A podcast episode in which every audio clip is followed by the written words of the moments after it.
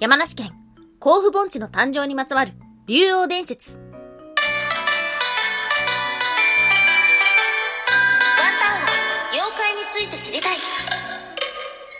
はい、空飛ぶワンタンです。ワンタンは妖怪について知りたいということで、この番組は普段キャラクター業界で働いているワンタンが、日本におけるめちゃくちゃ面白いキャラクター妖怪についてサクサクっと紹介している番組です。はい。前回の放送お聞きいただけましたでしょうか？いや、まあちょっとすごく個人的なお知らせになってしまったんですが、うん、まあ、そうですね。たまには、こう、妖怪の話だけではなく、自分の話もしてみたいな、なんていう風に思って収録を上げた回でございます。まだ聞いてないよって方はですね、ぜひぜひ聞いていただけたらというところです。そしてラジオトークの方に、お便り、ギフト、送っていただいて、ありがとうございます。稲佐さん、トフドナさん、イルさん、そしてトモさん。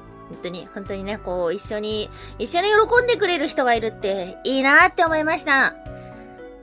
ね。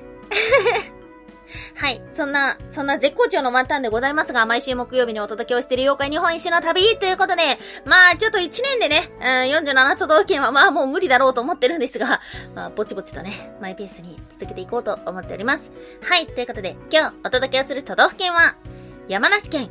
はい。県庁所在地は甲府市ですね。はい。えー、まあ、山梨のお話で言うと、やっぱり予言の鳥じゃないかな。あのー、このコロナ、このコロナ禍ってさ、もうどのコロナ禍だよね。何年前？もう3年とか4年とかになるんじゃないですか？はい。前の、えー、コロナ禍では予言の鳥というね、まあ、予言獣が、ちょっぴり注目を集めたところではございますが、まあ、今日はですね、それではない、竜のお話、竜の話となっております。はい。ということで、まあ今年の干支は竜ということなので、竜じゃない、立つということなので、まあそんな竜王伝説のお話をした後、まあ後輩にですね、なんか面白い展覧会があったみたいなので、ちょっとそちらも紹介させていただきましょう。はい。ということで、今日は3つに分けてお話をしていきましょう。まず1つ目、甲府盆地は湖だった？そして2つ目、甲府盆地と貝の伏流。そして最後3つ目、山梨の妖怪展。はい、ということで、まず1つ目、甲府盆地は湖だった。はい。えー、山梨県のほぼ中央にある甲府盆地は、かつて湖だったと言われています。この水を抜けば、豊かな土地が現れるはずだ、と考え、神様に相談しに行きました。すると、穴切り明神が山に穴を開け、毛作明神が石を蹴り飛ばし、そして、瀬立不明が川を作った。そのことにより、甲府盆地から水は抜けていき、人々は豊かに暮らせるようになった。と言われています。へえ、なんでだろう。なんで？盆地って、盆地の作り上、なんか、湖だったんじゃね？ってなったのかななんか、この形湖じゃね？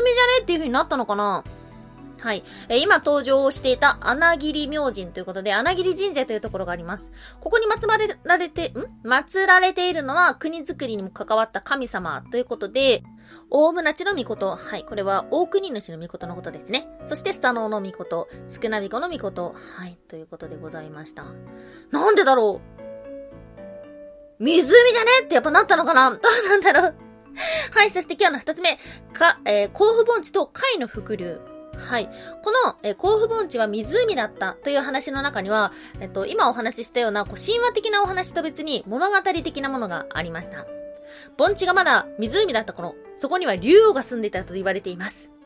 そして竜王に、えー、貧しい人のために湖を開拓したいなぁと交渉したところ、竜王は諸君の幸福を招くことならば、と快く湖を明け渡し、天に登っていったというようなお話がありました。はい。この物語が残る場所も竜王という名前が残ってるそうです。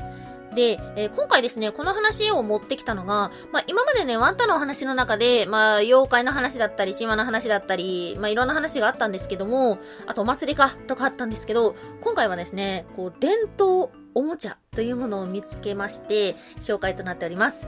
貝の伏竜というものがあります。これは、竜が天に昇る姿を表現した木製の像です。対な小福の竜を略して、伏竜と呼ばれているそうです。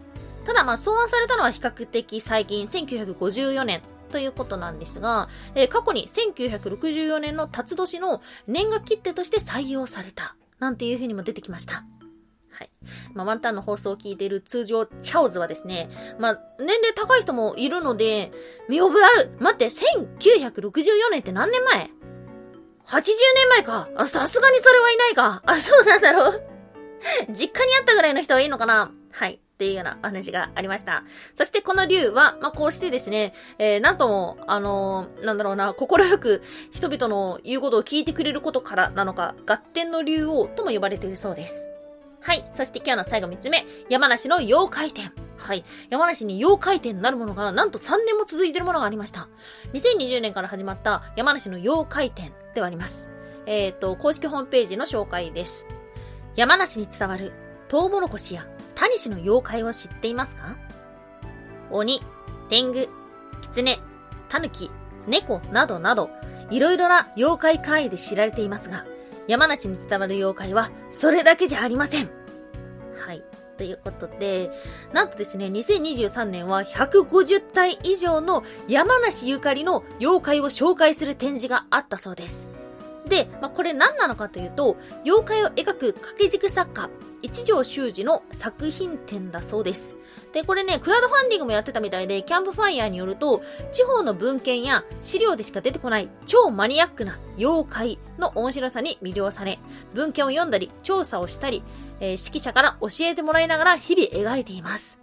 ということで、この一条さんもともとは、あの、山梨の方ではなかったみたいなんですけども、ここに移り住んで、この土地にまつわる様々なものに魅了されていったということでした。はい。そしてですね、このキャンプファイヤーの中で、えっ、ー、と、妖怪紹介されています。妖怪説明。山梨県上野原に伝わる、小無霊山の一角の小味をマグロと言い、巨人足跡伝説として残ってるそうです。ほう。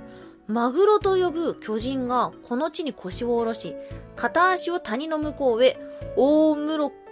大室久保へ、他を小室久保へ着いたことから、大桃、小桃の義があって、今のように呼ぶようになったという。うん。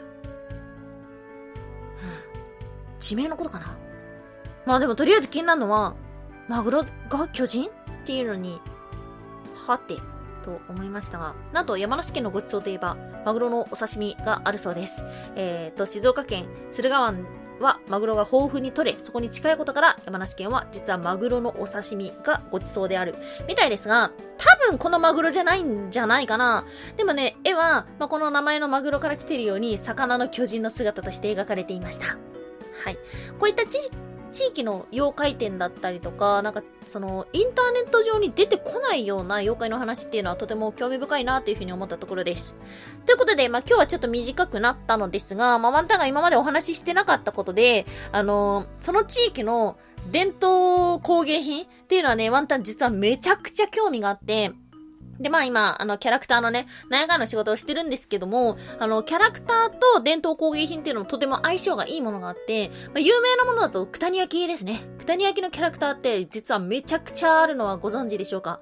キティちゃんだったり、ウルトラマンだったりとか、お皿だったらムーミンも、えー、スヌーピーも、本当にいろんなものがあるんですけども、まあまあ、それを始めてですね、うん、ワンタンはね、伝統工芸品にとても興味があります。過去紹介したのが、赤べこがなぜ赤いのかっていうようなお話もしたことがあったと思うんですけども、まあ、ちょっとね、もう3回も4回も同じ都道府県のお話をしているので、なんか面白い新しい気づきがあったら、共有したいなというところです。はい。そんな山梨の魅力でした。ワンタンは妖怪について知りたい。おやすみもいもい。飯があったけ。はい、おやすみもみっていうのはワンタンがプームプーコと言いたいコーナーですね。プームがなんだかよくわかってないから、プームプーコとしか言えないコーナーです。飯があったけ。こんな幸せはないよ。ということで、なぜ飯があったけかは、うん、一個前の収録は聞いてください。めっちゃ聞かせようとするやん。はい。ワンタンね、最近ね、ちょっとね、お弁当をね、久しぶりに作り始めたんですよ。まあ、今までね、諸事情によりまして、作り置きができなかったんですが、これからは作り置きができる環境になりましたので、なんで、お弁当を作ってます。今から明日のお弁当の準備をしてきます。はい。今日もお聴きいただきましてありがとうございました。以上、空飛ぶワンタンでした。